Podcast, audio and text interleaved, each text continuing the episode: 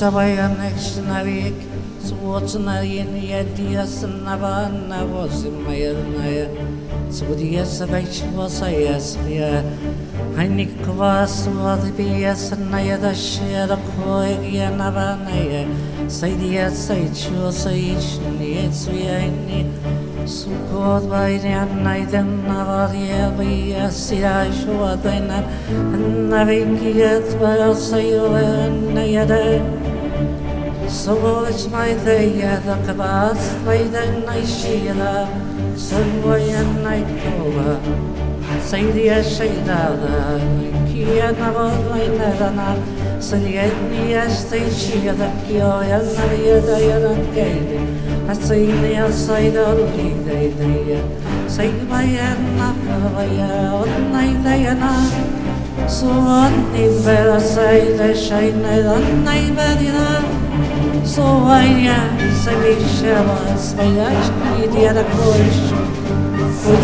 my my I see a night of my arrivas, my shrine, and I never ask what's another. I tell me when I get my I they are say at such night. School be a mother, it's my dear, I am not my dear, I am not my dear. Soy da vida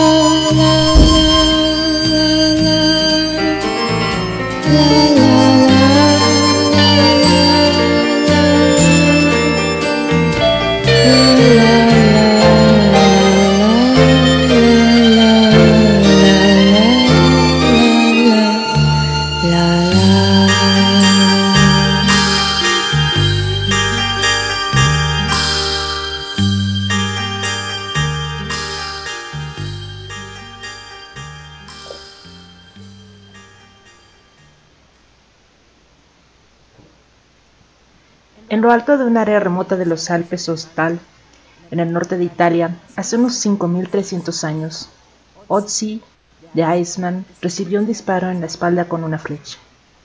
Golpeado en una arteria principal, probablemente murió desangrado en minutos y se conservó casi perfectamente en el hielo. Otzi se ha convertido en uno de los especímenes de momia más grandes y antiguos del mundo. También conservado, quizás, que aún sigue dejando su huella en la vida de quienes intentan contar su historia. Otzi se descubrió por primera vez en 1991 y rápidamente se convirtió en una fascinación para investigadores, arqueólogos y científicos.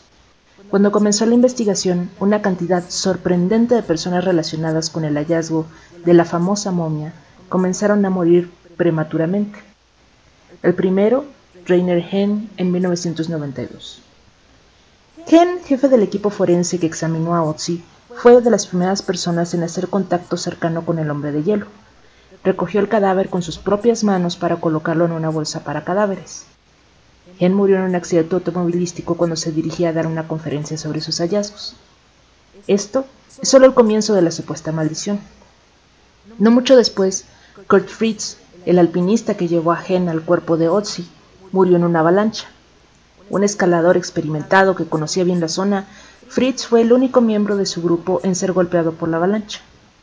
Unos meses después de la muerte de Fritz, el único hombre al que se le concedió acceso para filmar el retiro de Otzi de la montaña, el periodista austriaco Rainer Holst, murió a los 47 años de un tumor cerebral, solo unos meses después de publicar un documental de una hora sobre la excavación. Pero quizá la muerte más espeluznante de todas fue la de Helmut Simon, Simon fue uno de los turistas alemanes que encontraron originalmente a Otzi en 1991. También lo encontraron muerto a él, congelado en hielo, cerca del mismo lugar en el 2004. Murió al caer una tormenta de nieve.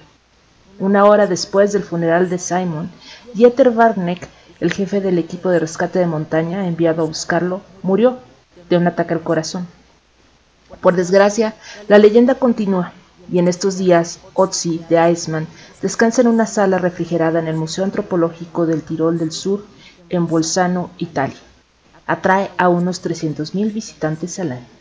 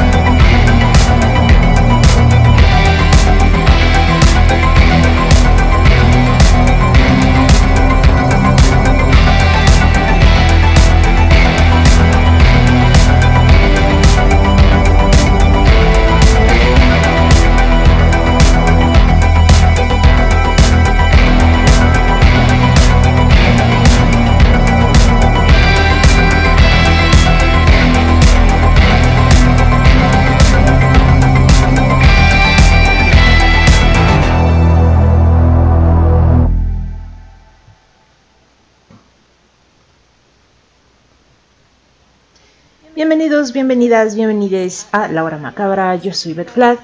Una vez más, es eh, viernes 22 de, de, julio del 2022. Perdón, no sé en qué día ni en qué año vivo en realidad.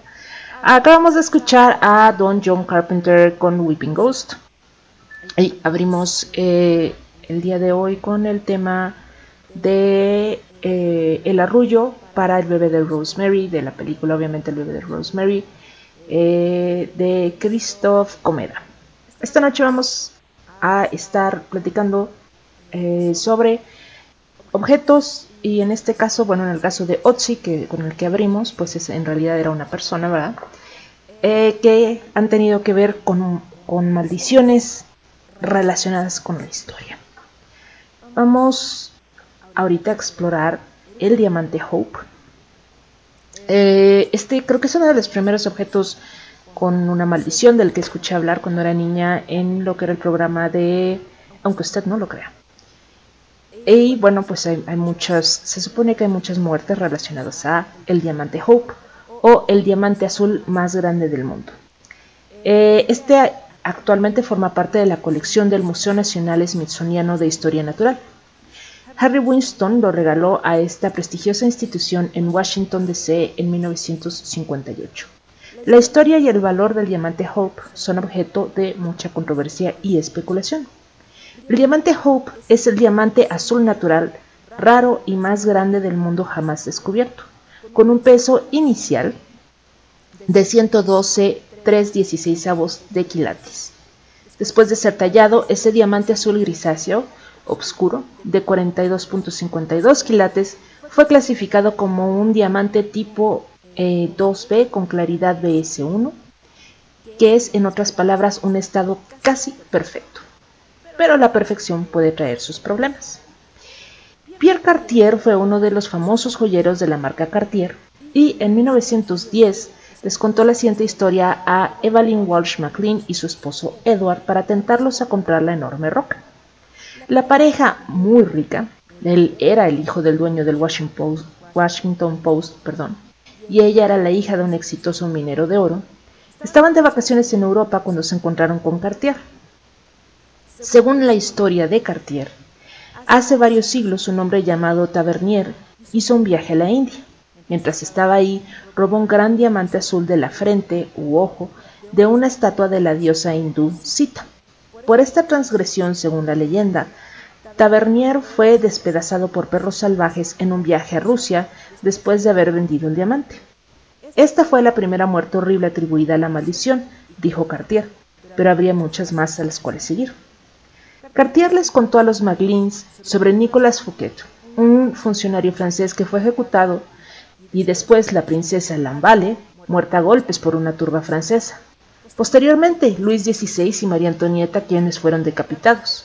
Y en 1908, el sultán, Abdul Hamid de Turquía compró la piedra y posteriormente perdió su trono y, desde luego, su historia favorita, Subaya, quien usó el diamante y fue asesinado. El joyero griego Simón Mozaritz murió cuando él, su esposa y su hijo se precipitaron por un precipicio. El nieto de Henry Thomas Hope, que da nombre al diamante, murió sin dinero. Y había un conde ruso y una actriz que eran dueños de la piedra a principios del siglo XX y terminaron muy mal. Creas o no las historias de Cartier. El diamante en efecto ha pasado por más de 19 dueños antes de lograr ser donado al Museo Smithsoniano, donde permanece sin causar más problemas desde 1958, siendo catalogado como el tercero más caro del mundo.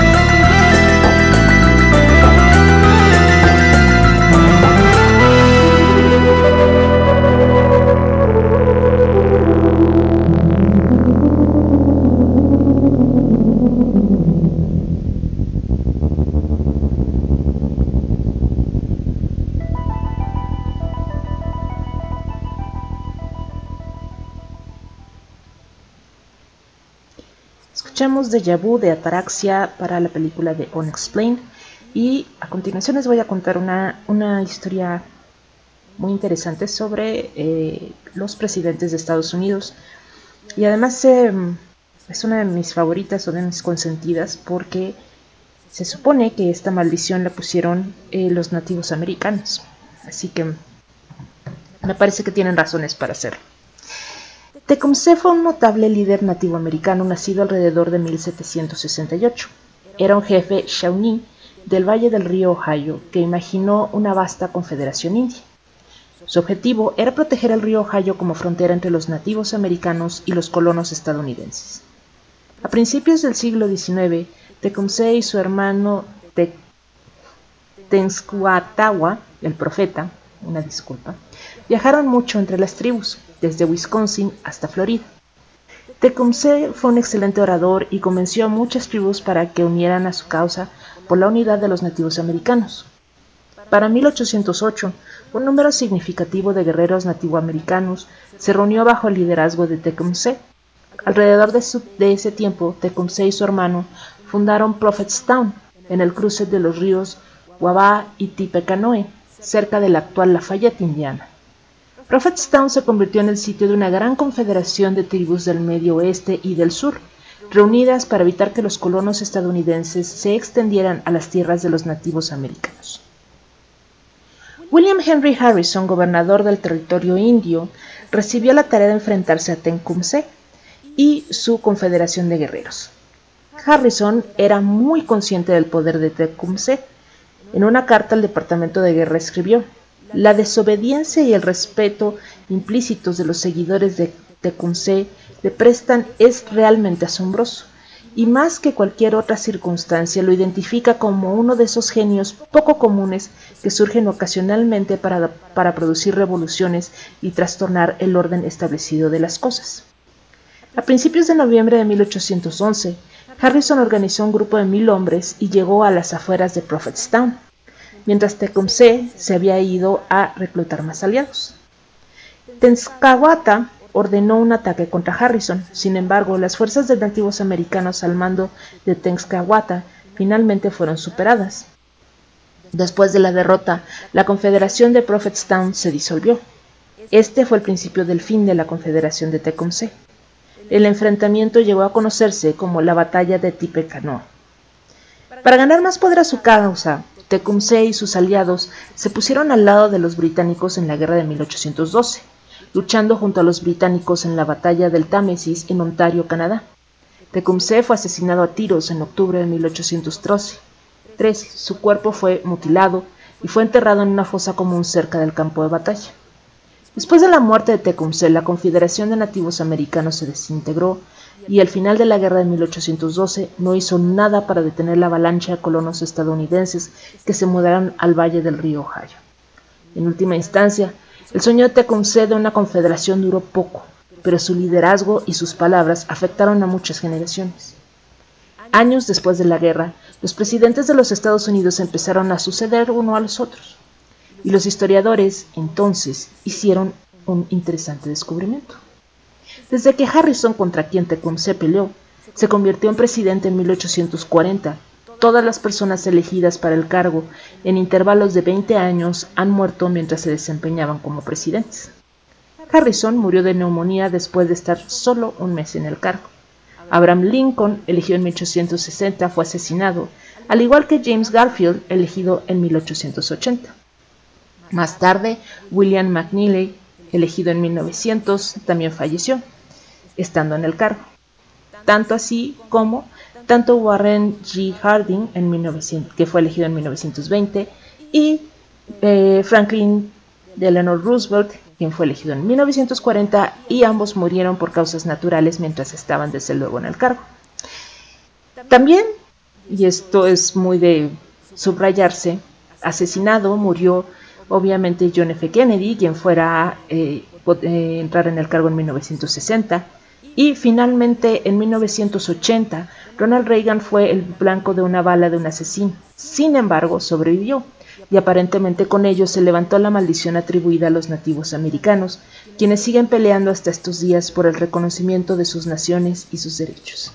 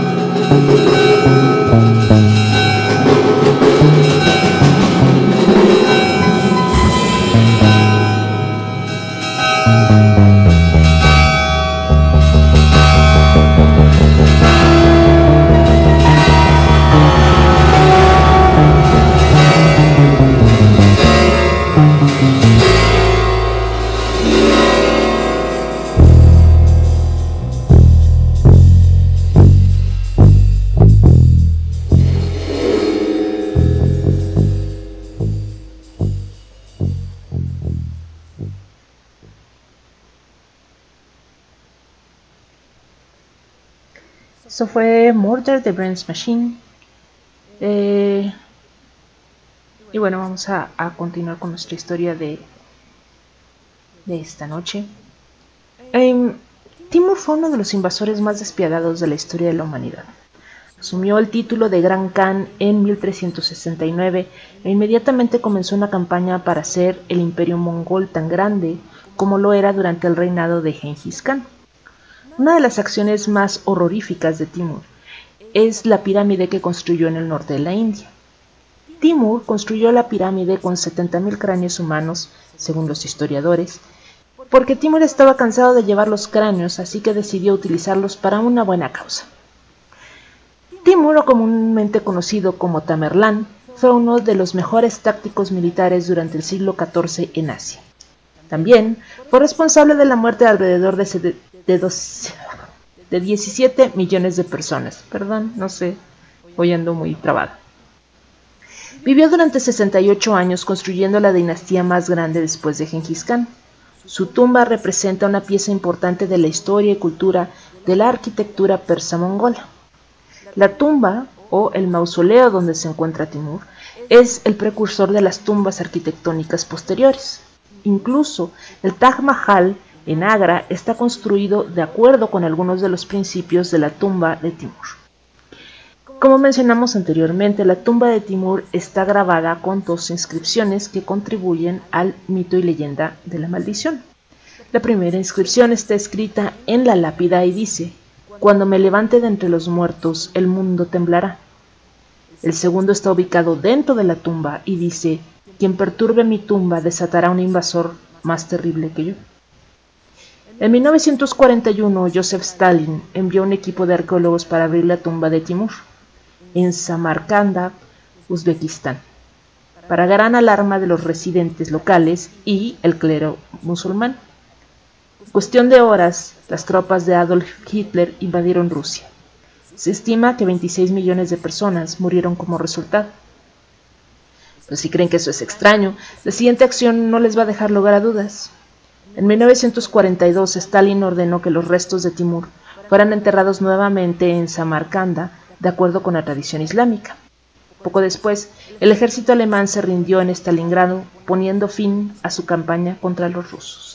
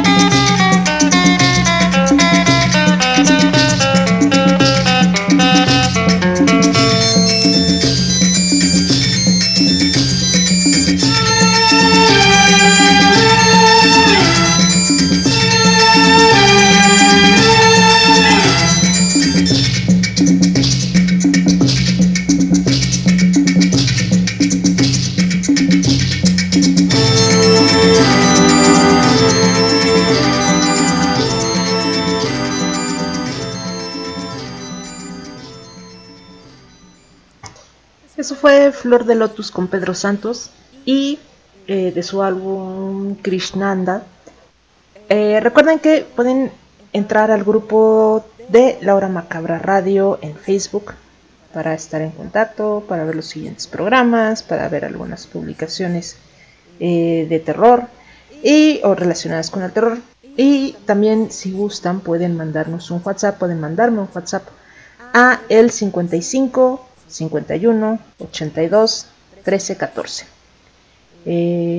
pues pueden mandarlo cuando quieran, de todas maneras em, lo vemos cuando eh, cuando tengamos chances. Em, a continuación vamos a hablar de otro diamante maldito. Este es el diamante Ko-i-Nur. Es un diamante de 186 quilates con una maldición que afecta curiosamente solo a los hombres. Según el folclore, una descripción hindú del diamante advierte que el que posee este diamante será dueño del mundo, pero también conocerá todas sus desgracias. Solo Dios o una mujer pueden llevarlo impunemente. Qué raro, ¿no?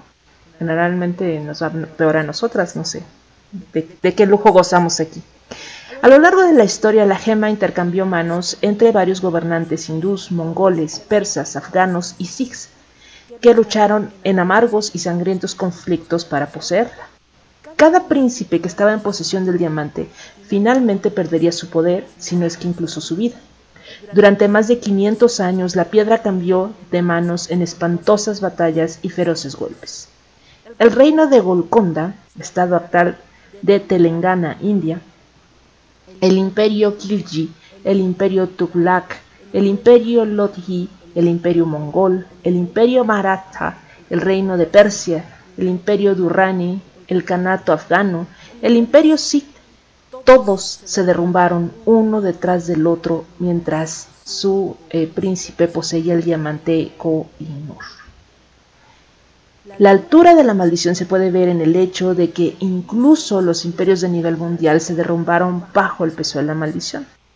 La Compañía Británica de las Indias Orientales era propietaria de la joya desde la anexión y disolución del imperio Sikh, pero solo siete u ocho años antes del saqueo de la joya, la revuelta de 1857 destruyó literalmente la Compañía de las Indias Orientales desde sus raíces. Hermanos enfrentados a hermanos, hijos derribando a sus padres, la historia y la vida de los gobernantes que poseían el diamante Koh-i-Noor estuvieron llenas de violencia, asesinatos, mutilaciones, torturas y traiciones. Esa que la gente crea o no en la maldición del diamante Koh-i-Noor, la historia de la piedra es innegable y la amenaza de la maldición del Koh-i-Noor es suficiente para que la gente sea cautelosa. Los registros históricos indican que el diamante fue adquirido por los británicos en 1849 y entregado a la reina Victoria en 1850. Para hacer caso de su leyenda, desde entonces el diamante solo ha sido usado por mujeres, incluidas la reina Alexandra de Dinamarca, la reina María de Teck y la difunta reina Isabel, la reina madre, esposa del rey Jorge VI. En 1936 la historia se colocó la piedra, perdón, se colocó en la corona de la esposa del rey Jorge VI, la reina Isabel, más tarde conocida como la reina madre. La familia real británica obviamente estaba al tanto de la maldición del Con-i-Nur, y desde el reinado de la reina Victoria, el diamante Koh-i-Nur siempre ha ido a parar a la esposa del heredero al trono británico. Actualmente está engastado como una de las joyas dentro de una corona de la monarquía británica que se conserva en la, en la torre de Londres de el Jewel House. Eso fue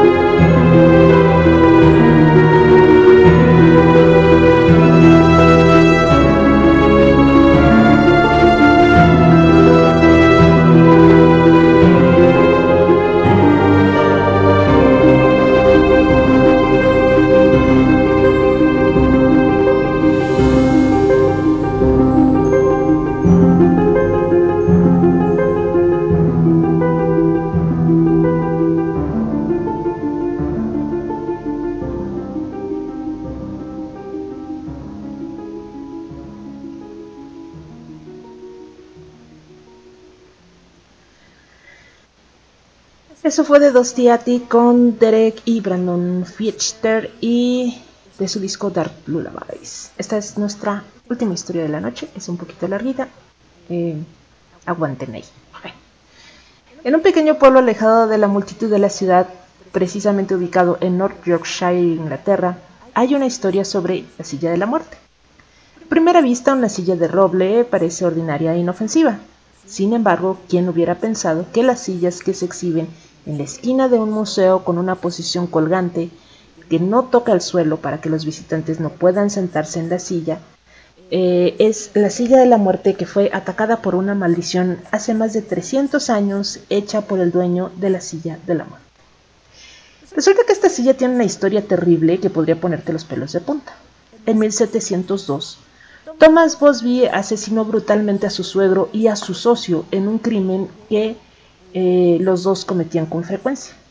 La historia de Thomas Bosby se ha convertido en una creencia para la gente de North Yorkshire cuando alguien se sienta en la silla favorita de Thomas Bosby. Esa persona experimenta un accidente, se suicida e incluso muere de una enfermedad peligrosa. Varias fuentes dijeron que cuando estaban sentados en, en la silla maldita, escucharon la voz susurrada por Bosby antes de ser ejecutado diciendo que la muerte llegue a cualquiera que se atreva a sentarse en mi silla.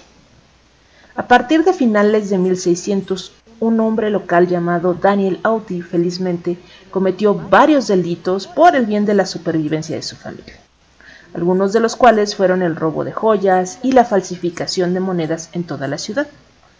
Daniel tenía una hija a la que amaba de verdad llamada Elizabeth Auti.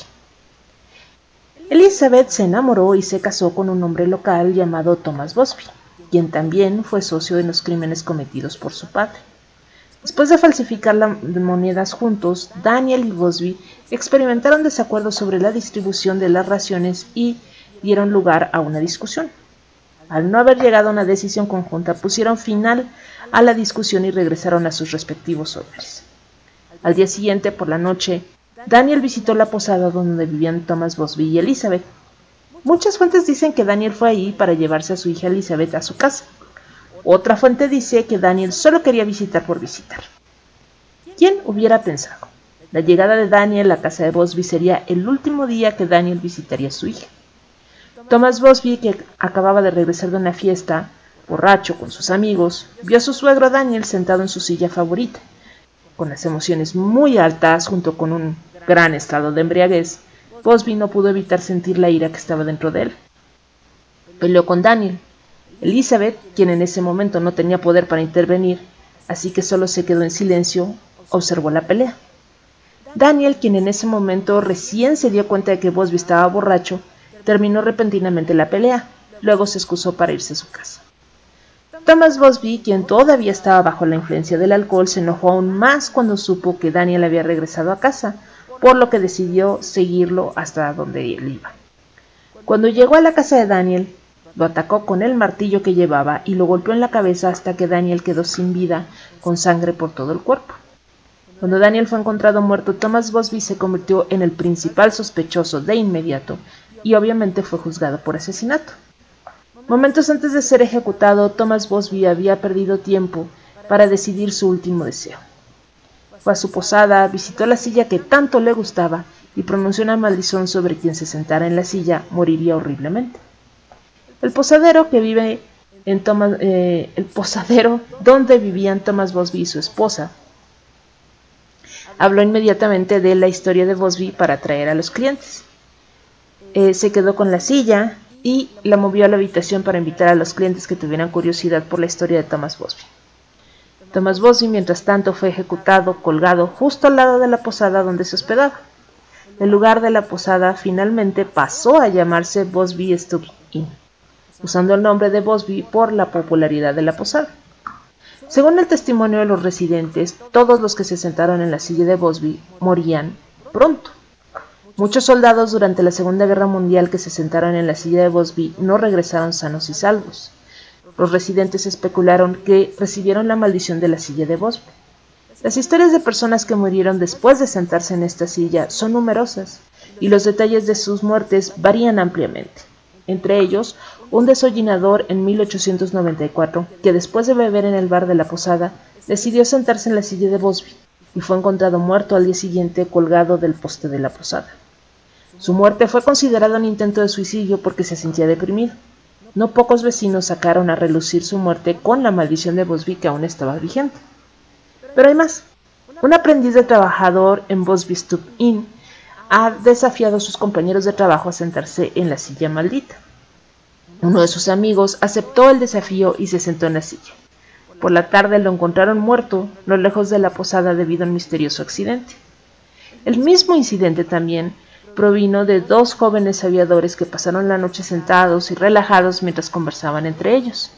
Inicialmente dudaban en usar la silla de Bosby como asiento, porque estaban desesperados y querían probar la maldición de Bosby, ambos terminaron usando la silla para sentarse alternativamente y ambos fueron encontrados muertos en un accidente automovilístico mientras regresaban a la base aérea.